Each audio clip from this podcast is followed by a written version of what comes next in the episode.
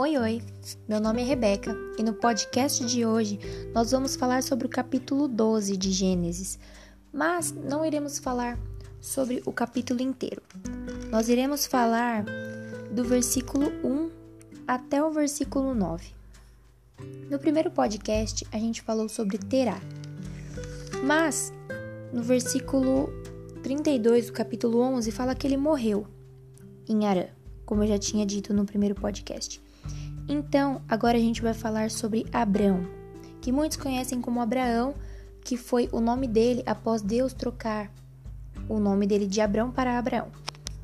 Então, entrando no capítulo 12, nós vemos que está escrito assim no versículo 1: Ora, o Senhor disse a Abrão: Sai-te da tua terra e da tua parentela e da casa de teu pai, para a terra que eu te mostrarei. A palavra hora, ela significa que é agora, nesse momento, mas também exprime impaciência. Então, a gente pode dizer assim: com impaciência o Senhor disse a Abrão: Sai-te da tua terra e da tua parentela e da casa de teu pai para a terra que eu te mostrarei. Mas por que impaciência? Porque se fala da casa de teu pai, da parentela, da tua terra, é porque eles estavam ali há muito tempo já. Eles realmente tinham parado em Harã. Eles realmente ficaram ali, não prosseguiram até chegar ao objetivo deles. Então, o Senhor teve que falar com Abraão. Teve que ali falar: "Ora, sai da tua terra". Que não era nem para ser a terra dele ali, era para ser apenas um lugar de passagem. Sai da tua parentela. Você criou várias. Você teve família, você constituiu família em um lugar que não era nem para você habitar. Sai da casa de teu pai. Até casa eles conseguiram construir. Isso mostra que eles ficaram muito tempo, porque não é uma coisa rápida construir uma casa. Então ele, o Senhor disse: Sai-te da tua terra e da tua parentela e da casa de teu pai para a terra que eu te mostrarei. Então, já pensou se o Senhor tivesse falado para Abrão qual era a terra que ele queria e Abrão parasse no meio do caminho de novo? Hoje em dia, Abraão é conhecido como pai da fé. E se ele tivesse parado de novo no meio do caminho, será que ele seria o pai da fé? Então, trazendo para hoje, o versículo 1 apenas, a gente vê: será que eu estou parada? Será que o Senhor não está olhando para mim falando: acorda, sai daí, o que eu tenho para você é muito maior, vai para a terra que eu quero te mostrar, faz o que eu estou te falando e vai acontecer grandes coisas. No segundo versículo, fala: E fartiei uma grande nação, e abençoar-te-ei, e engrandecerei o teu nome, e tu serás uma bênção. Então é: fartiei, abençoar-te-ei, engrandecerei, tu serás, tudo coisas que aconteceriam. Não seria naquele momento, só iria acontecer se Abraão, se Abraão obedecesse o que o Senhor estava propondo, se Abraão aceitasse a proposta do Senhor. E está escrito: E abençoarei os que te abençoarem, e amaldiçoarei os que te amaldiçoarem, e em ti serão benditas todas as famílias da terra. Então, foram promessas, foram propostas que Deus estava fazendo para Abraão ali. E cabia a ele aceitar ou não. E no versículo 4 fala: Assim partiu Abraão, como o Senhor lhe tinha dito, e foi Ló com ele. E era Abraão da idade de 75 anos quando saiu de Harã. Isso mostra mais uma vez que ele ficou bastante tempo lá. Mas Abraão foi Abraão foi, sendo que Deus falou com ele só uma vez. Quantas vezes Deus está falando com você para você fazer uma coisa e você está procrastinando? Deus está falando, vai, faz isso. Eu sei o que é melhor para você. Vai para onde eu tô te mostrando. Ah, Senhor, mas eu não sei aonde é isso. Não, mas se você for, vai acontecer isso, isso e isso, porque eu sei o que é melhor para você. Ah, Senhor, mas eu não sei aonde que é. Você deixa o medo te parar. Você deixa o medo impedir a sua vida espiritual, a sua intimidade com Deus de avançar, a sua intimidade com Deus de crescer. Você impede a sua comunhão com Deus ser fortalecida porque você tem medo, porque você duvida.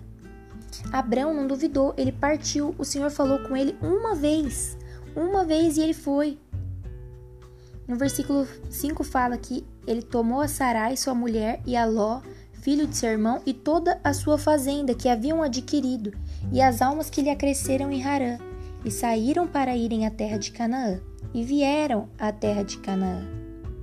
Entrando no versículo 6, a gente vai falar de uma outra coisa que do 6 ao 9 fala, que é: E passou Abrão por aquela terra até o lugar de Siquém, até o carvalho de Moré. E estavam então os cananeus na terra. E apareceu o Senhor a Abrão e disse: A tua semente darei esta terra. E edificou ali um altar ao Senhor que lhe aparecera. E moveu-se dali para a montanha a banda do oriente de Betel, e armou a sua tenda, tendo Betel ao ocidente e Ai ao oriente, e edificou ali um altar ao Senhor, e invocou o nome do Senhor. Depois caminhou Abrão dali, seguindo ainda para a banda do sul. Isso foi do versículo 6 ao 9.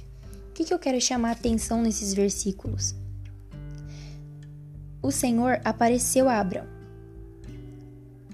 Mas o que me chama a atenção é que Abrão edificou ali um altar.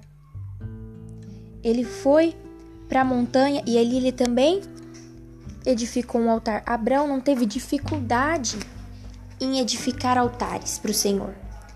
Ele nunca teve dificuldade, ele ia, ele edificava o altar porque ele reconhecia aquele Deus, ele reconhecia aquele Senhor.